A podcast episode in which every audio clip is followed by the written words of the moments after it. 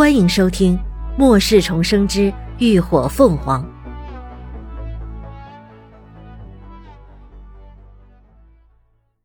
第二十三集：特殊拍卖。这好办呢！你告诉云姨，明天是我生日，明天晚上你带她一起来我家，就说给我庆生。正好微微还在学校，也让她一起来吧。嗯，到时候让秦叔和云姨先认识认识，说不定就看上眼了呢。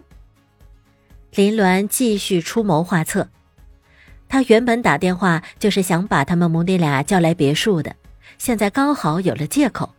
乐乐一听，乐得一拍大腿，声音大的电话这头都听得清。哎，这真是个好办法，那就这么定了啊！哎呀，三儿啊，我爱死你了！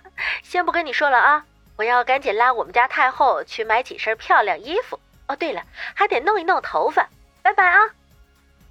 说完，不等林鸾回复，他就兴冲冲的挂了电话。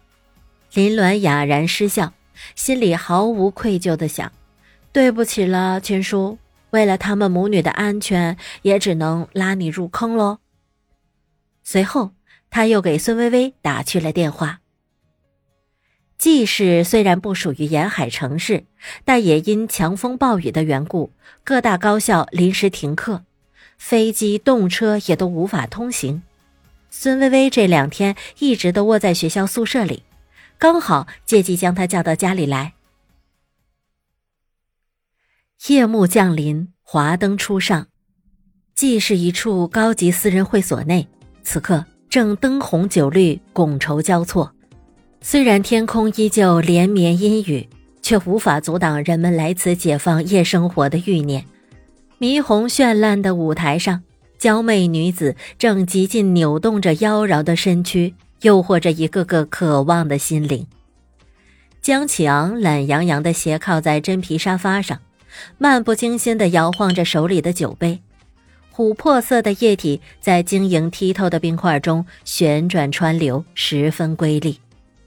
他长得不赖，一脸的浮华焦躁之气，周身透着纨绔子弟特有的嚣张不羁。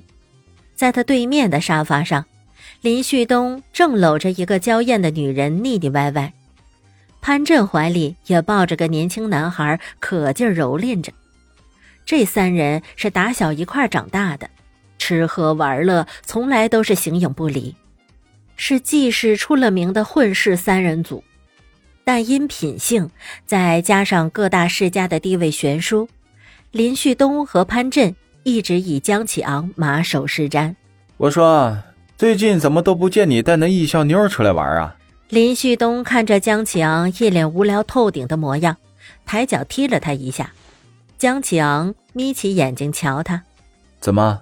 没怎么，如果你是玩腻了，不如让我也玩玩。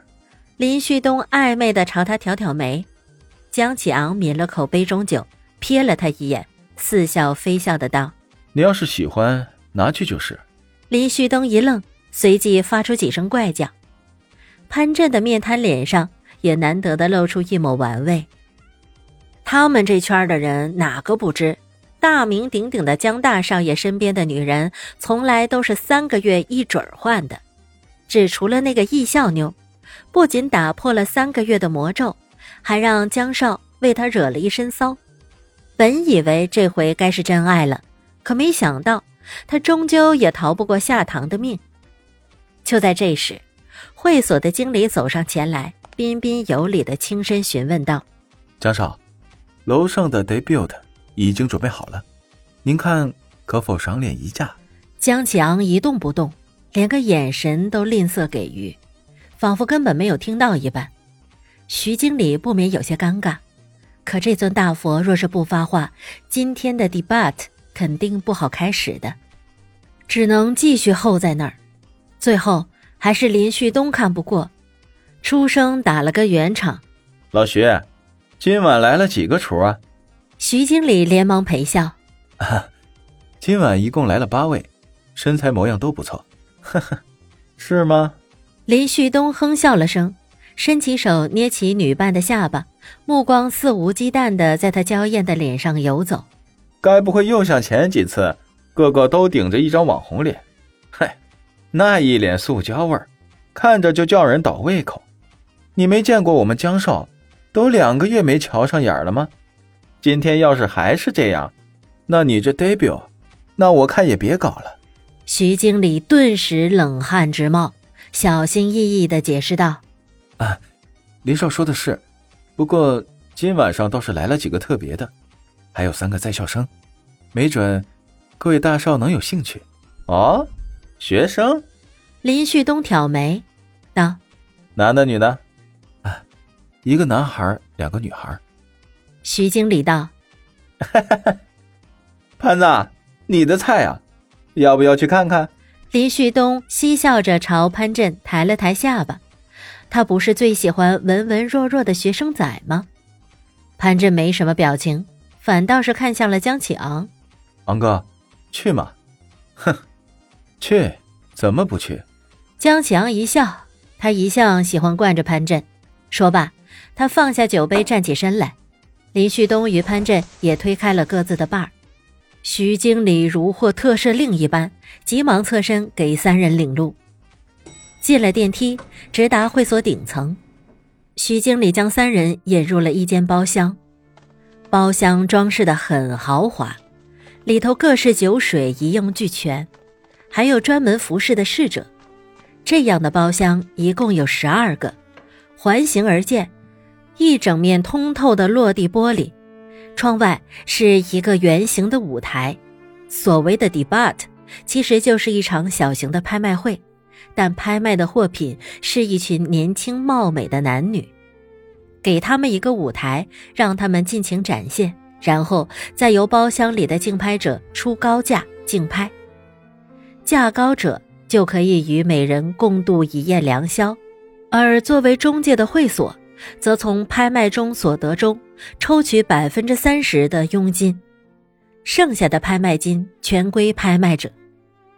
而这些自我拍卖的男女都有一个共性，他们都必须纯洁，换句话说，就必须都得是个处子。这也是 debut 中文译为“首次出场处女秀”的一名由来。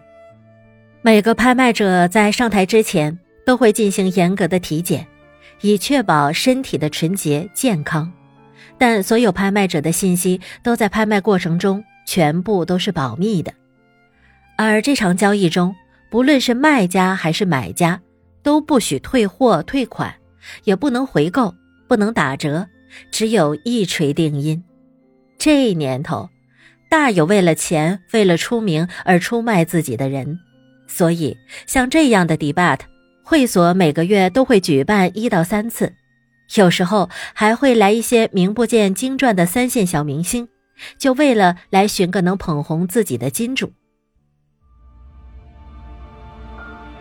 感谢您的收听，下集更精彩。